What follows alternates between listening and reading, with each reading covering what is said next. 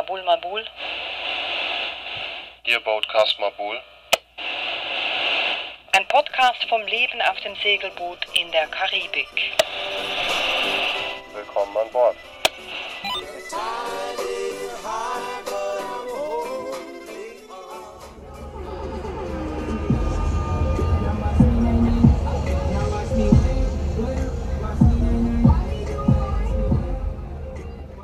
Hallo von der Admiralty Bucht. auf Backway und wir haben hier ein ganz ruhiges Plätzchen gefunden. Also Alex hat hier schon seinen Lieblings-DJ gefunden. Ah ja, er ist fantastisch. Also er hat uns gefunden. Am Wir waren Wochenende. zuerst da. Aber am Wochenende kommen hier die großen Katamarane an und lassen einfach mal ganz laut Musik laufen.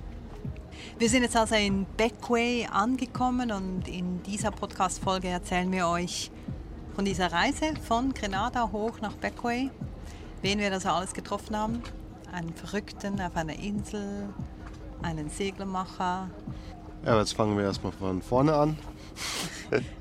Wir haben Kariako, was noch zu Grenada gehört, ausklariert und sind dann letztendlich nach Union gesegelt. Union ist dann so die erste Insel, die zu St. Vincent und den Grenadinen gehört. Da haben wir einen Zwischenstopp gemacht, um einzuchecken oder einzuklarieren. Ja, vielleicht erklären wir auch mal, wie das so funktioniert oder mit einem Segelboot, weil das ist ja ein bisschen anders, als wenn man da mit dem Flugzeug ankommt auf einer Insel in einem Land hier in der Karibik. Also ausklarieren heißt, man geht zur Behörde, sagt, wir verlassen jetzt die Insel, den Staat Grenada jetzt in unserem Fall, und dann nimmt man die Fahne runter. Also die Fahne von Grenada haben wir dann runtergenommen und sind losgesegelt. Genau, also man hat 24 Stunden Zeit ab dem Zeitpunkt, wo man sich abmeldet. Und wenn man dann in dem neuen Land ankommt, hisst man als erstes die sogenannte Q-Flagge. Eine gelbe Flagge. Damit signalisiert man praktisch der Coast Guard oder wem auch immer, dass man gerade angekommen ist. Und dass man die Einreiseformalitäten noch nicht erledigt hat. Genau. Und wir sind dann aber, sobald wir Anker geworfen hatten in der kleinen Bucht vor Clifton, sind wir sofort ins Dingy gesprungen, an Land gefahren, zur Behörde gefahren und haben einklariert. Und das war eigentlich ganz einfach. Ja, man meldet sich online vorher an, das heißt, die haben schon alle Daten und dann dauert der eigentliche Prozess vielleicht 10 Minuten. Man bezahlt für Schiff und die Personen kriegen Stempel im Pass und das war's. Und dann konnten wir die neue Flagge hissen, nämlich die Flagge von St. Vincent und den Grenadinen, die jetzt da an unserem Boot flattert.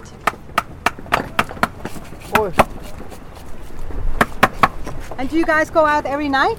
Not, not really every night. It's like how we come in tonight, we will go out the next two days. Ah, okay. Make sure you get our free cell, pay the workman, buy diesel.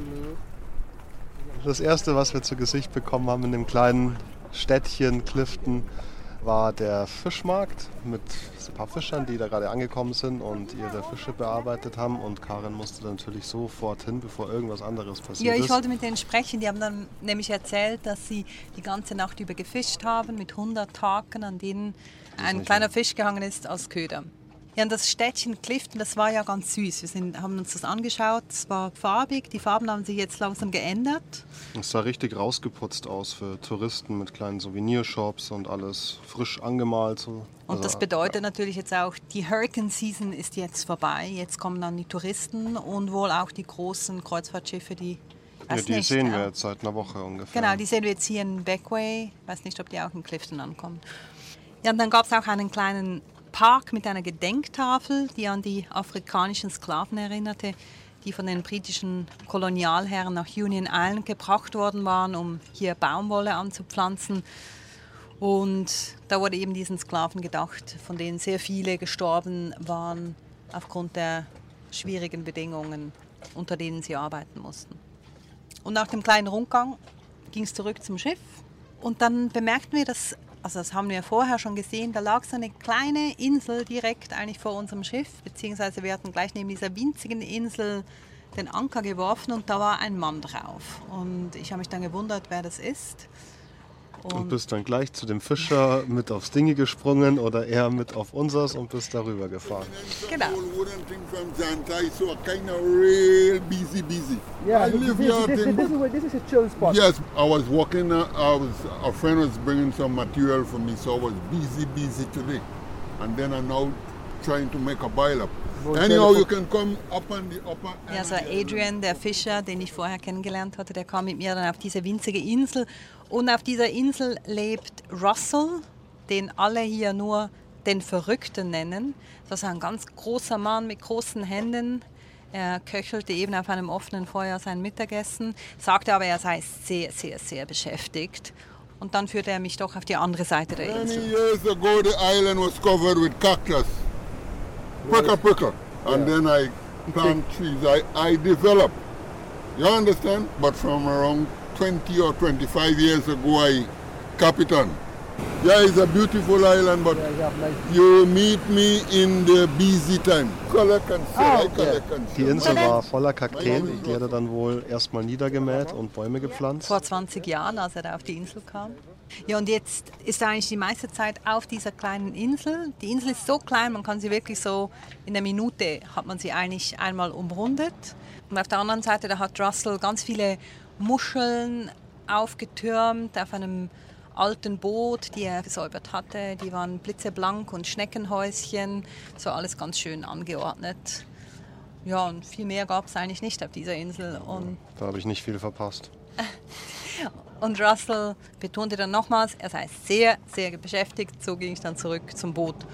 Und dann etwas später, da gingen wir dann zu einer zweiten winzigen Insel. Das war dann doch ein bisschen mehr im Interesse auch von dir.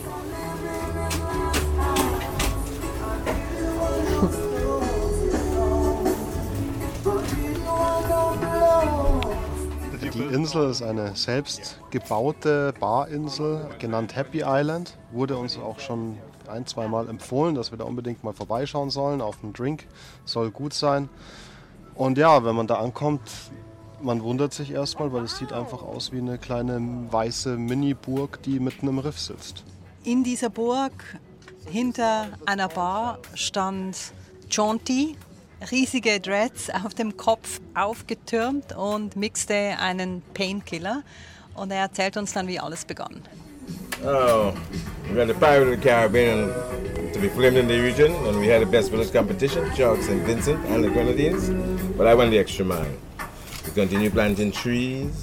Also das war vor 20 Jahren, als der erste Pirate of the Caribbean Film hier in St. Vincent und den Grenadinen gedreht wurde. Da gab es eine Best Village Competition, also wer hat das schönste Dorf? Und Jonty hat daran teilgenommen, hat gewonnen, hat ganz viele Jugendliche mobilisiert, pflanzte Bäume. Und aus diesem Projekt heraus dann entstand eben auch die Happy Island. Das war ja am Anfang Die Happy so. Island Idee, oder? Ja, Und zwar hat die ganze Truppe einfach weiter mit Projekten gemacht. Und dieses Mal haben sie Conch Shells, also die Muscheln der Meeresschnecken, die einfach man ja aufs, auch essen kann. ja, einfach auf einen Haufen geworfen, auf dem Riff. Und es gibt so viele von denen, dass die dann schon bald über die Wasseroberfläche rausgewachsen sind und auf einmal war da eine kleine Insel. Am Anfang standen da einfach nur ein paar ein Sonnenschirm und, und eine kleine Minibar. Aber sie haben halt einfach weitergemacht, die, die Conch Shells dorthin zu werfen. Und irgendwann war das so groß, dass sie dann angefangen haben zu betonieren. Ja, und jetzt sieht es wirklich aus wie eine weiße Festung, eigentlich da mitten in der Bucht. Ja, von den Muscheln ist kaum noch was zu sehen. Nur so als Deko, wenn dann. Und der Painkiller, das war der beste, den wir getrunken haben, seit wir hier in der Karibik sind, würde ich sagen, oder? Ja, Ja, nach dem Abend auf Happy Island gab es dann eine Nacht auf dem Boot in der Bucht und am Morgen ging es weiter Richtung Backway. endlich wieder Segel rauf.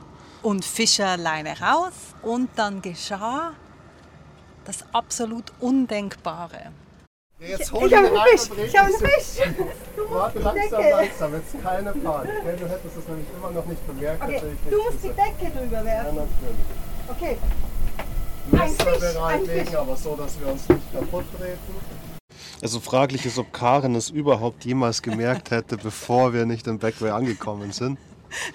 Ich habe also tatsächlich einen Fisch gefangen und ja, ich hätte es wahrscheinlich echt nicht bemerkt.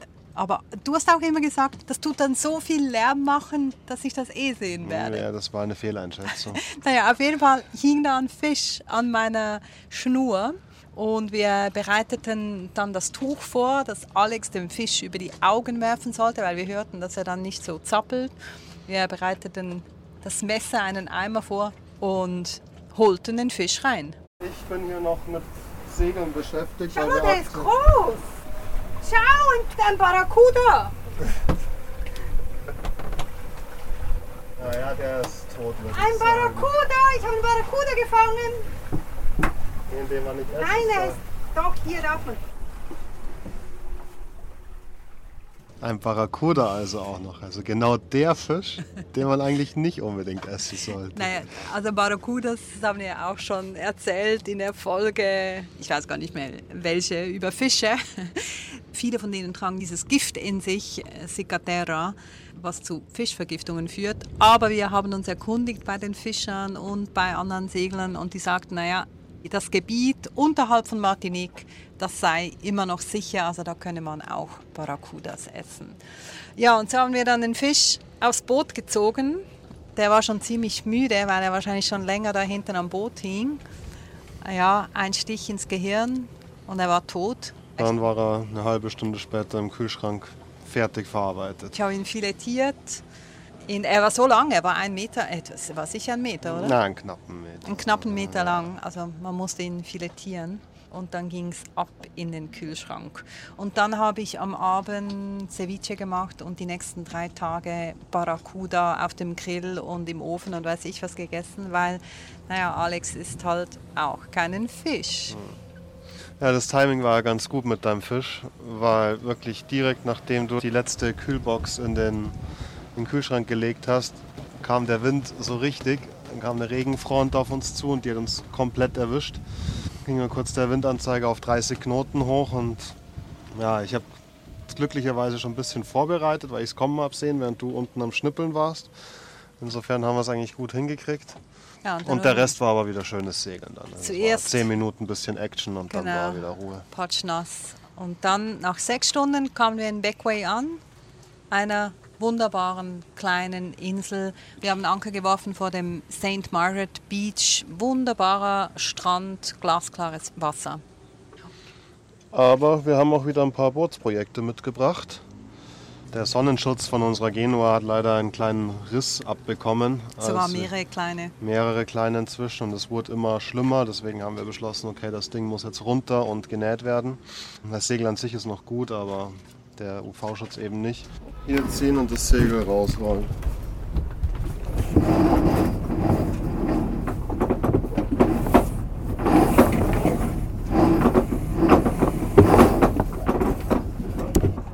Ja, aber die Insel Beckway ist bekannt für ihren Schiffsbau. Lange Tradition vom Schiffsbau und da suchten wir dann einen Segelmacher. That's an old German Adler.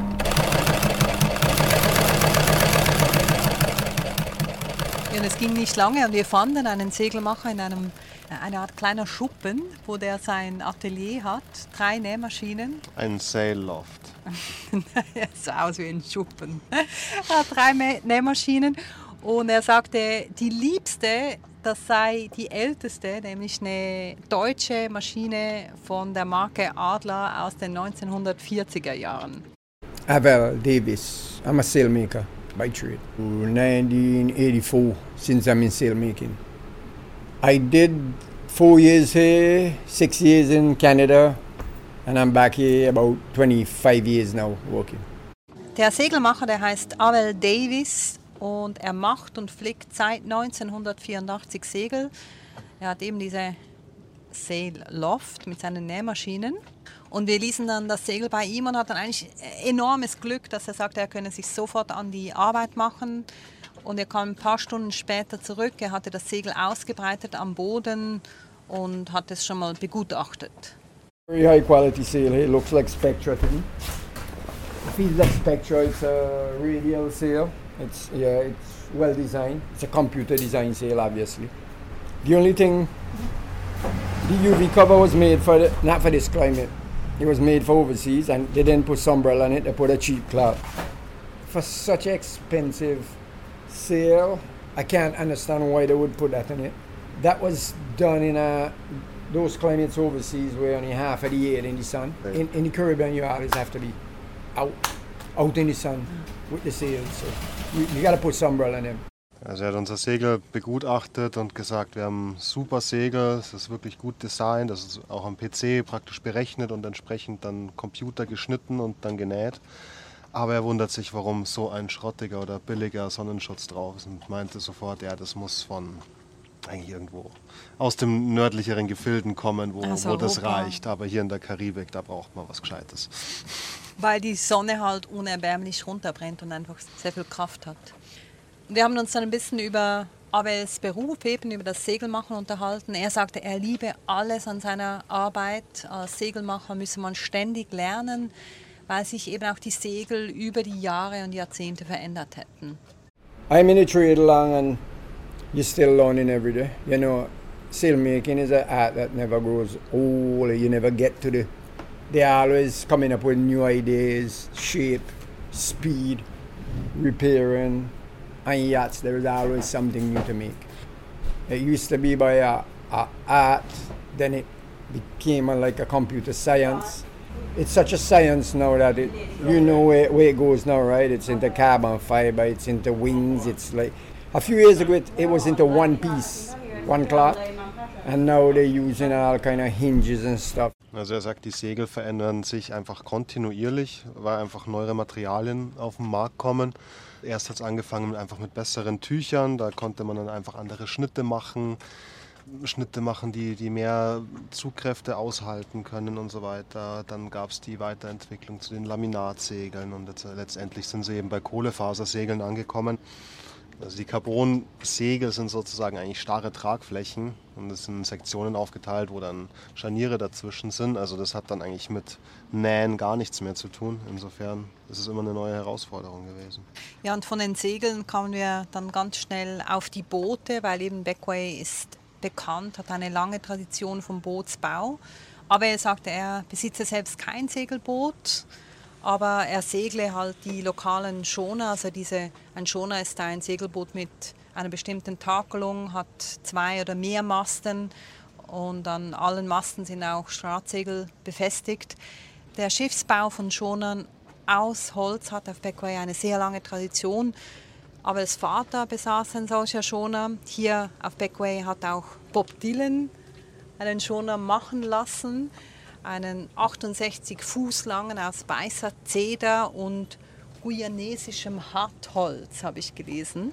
Das Schiff hieß Water Pearl, wurde 1980 ins Wasser gelassen und zerschellte aber dann fünf Jahre später bereits auf einem Riff in der Nähe des Panamakanals. Und wenn man hier mit den Leuten spricht auf Beckway, dann sagen die, ja, ja, aber damals, als es zerschellte, da hatte es keine Crew mehr von Beckway, keine erfahrenen Seeleute, sondern das waren wahrscheinlich irgendwelche Amerikaner. We were always seafaring. Everybody went to sea because you're a small island. So we used to go one of the biggest shipbuilding industries right here in the Caribbean. As a kid, you never had yachts in the bay. You had like um, 150 foot schooners, 130, 40. My dad had one. Everybody, they just used to build them here. All the timbers was from the local cedar, and they bring the planks from Guyana. So they build them right on the beach, and there would be a big festival when you're pulling them down. You used to get like two, two, three dozen schooners anchored in the bay at one time.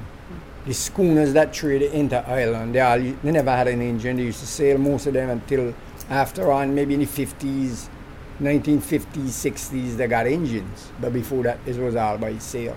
Passenger, the ferries from St. Vincent Tobacco used to sail up and right into the dock. Also die Schoner wurden hier bis zu den 50er Jahren ohne Motoren gebaut, Nur mit Segeln. nur mit Segeln. Die wurden im Prinzip direkt am Strand, wurde erst das Grundgerüst aufgebaut und dann die Planken drauf. Dann wurden sie ins Wasser gelassen und dann gab es jeweils ein Riesenfest auf der Insel, wenn so ein Boot fertig war. Also doch größer, also 60 Fuß bis, was hat er gesagt, 130 Fuß. Also 130 Fuß sind dann 45 Meter. Die sind hier alle hin und her gesegelt und auch bis in den, in den Hafen rein gesegelt, weil sie keine Motoren hatten. Und was interessant ist, wenn man dann so Fotos sieht von dieser Zeit 1950, da lagen wirklich Dutzende von diesen Schiffen hier vor Anker. Und was man auch sieht, die Wasserlinie, die lag bedeutend tiefer als sie jetzt ist. Und eines der bekanntesten Schiffe, das hier gebaut wurde, das ist die Friendship Rose. Das die war Fähre die Fähre. zwischen St. Vincent und hier Backway. Das sind zehn Meilen oder so. Mhm. Ja, und die war einfach im Fährbetrieb für Passagiere und Güter. Und die wurde 1969 ins Wasser gelassen. Und was Sie auch noch sagten zum Schiffsbau, es wurde alles von Hand gebaut. Und als Wasserwaage nahmen sie den Horizont. Also es gab keine Wasserwaage, sondern der Horizont war die Wasserwaage. Ja, und die Friendship Rose, also das ehemalige Fährship, das liegt immer noch hier in der Bucht. Das haben wir auch gesehen. Ist jetzt wieder wunderbar herausgeputzt worden Und wird jetzt für Tageschartertouren genutzt. als Touristenboot. This boat that we have here, I guess you should be able to recognize it. It's the Friendship Rose. It used to be at one time the island main schooner in taking people from Beckway to St. Vincent. It was the ferry.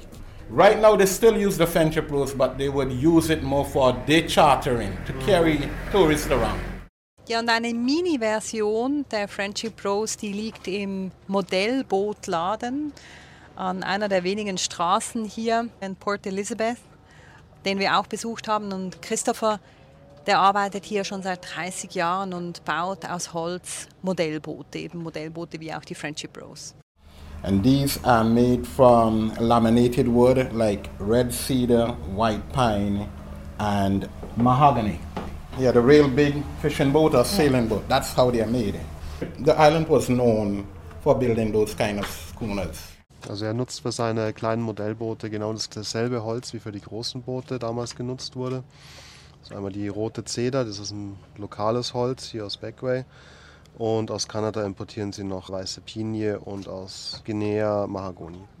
Und was auch interessant war, wenn man eben diese alten Fotografien anschaut aus den 50er Jahren, da waren die gesamten Hänge hier waren abgeholzt, weil sie eben das Holz brauchten für den Bootsbau.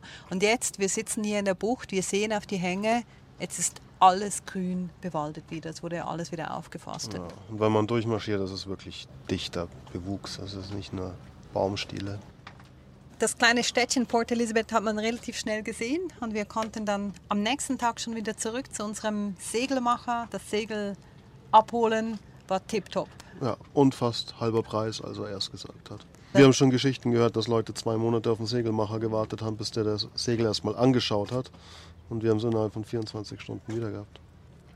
Ja, und das war's über Boote, Boote hier in Backway. In der nächsten Folge vom Boatcast geht es dann um eine andere alte Tradition hier von Backway. den Ja. Walfang. Backway ist einer der wenigen Orte, die von der Internationalen Walfangkommission die Erlaubnis hat, noch Wale zu jagen. Vier Stück maximal pro Jahr und nur mit ganz traditionellen Methoden. Also Walfänger von Backway, hört rein, wenn ihr daran interessiert seid, beim nächsten Boatcast. Bilder zu dieser Episode von Booten und Stränden Und einem Barracuda. und einem Barracuda findet ihr einmal in einem Blog und noch zusätzlich in der Galerie auf unserer Webseite sailingmabul.com. Ja, und falls euch unser Podcast inspiriert und ihr ihn unterstützen wollt und Mabul unterstützen wollt, Findet ihr alle Informationen dazu auch auf unserer Website auf der Unterseite Bootskasse. Servus. Bis zum nächsten Mal.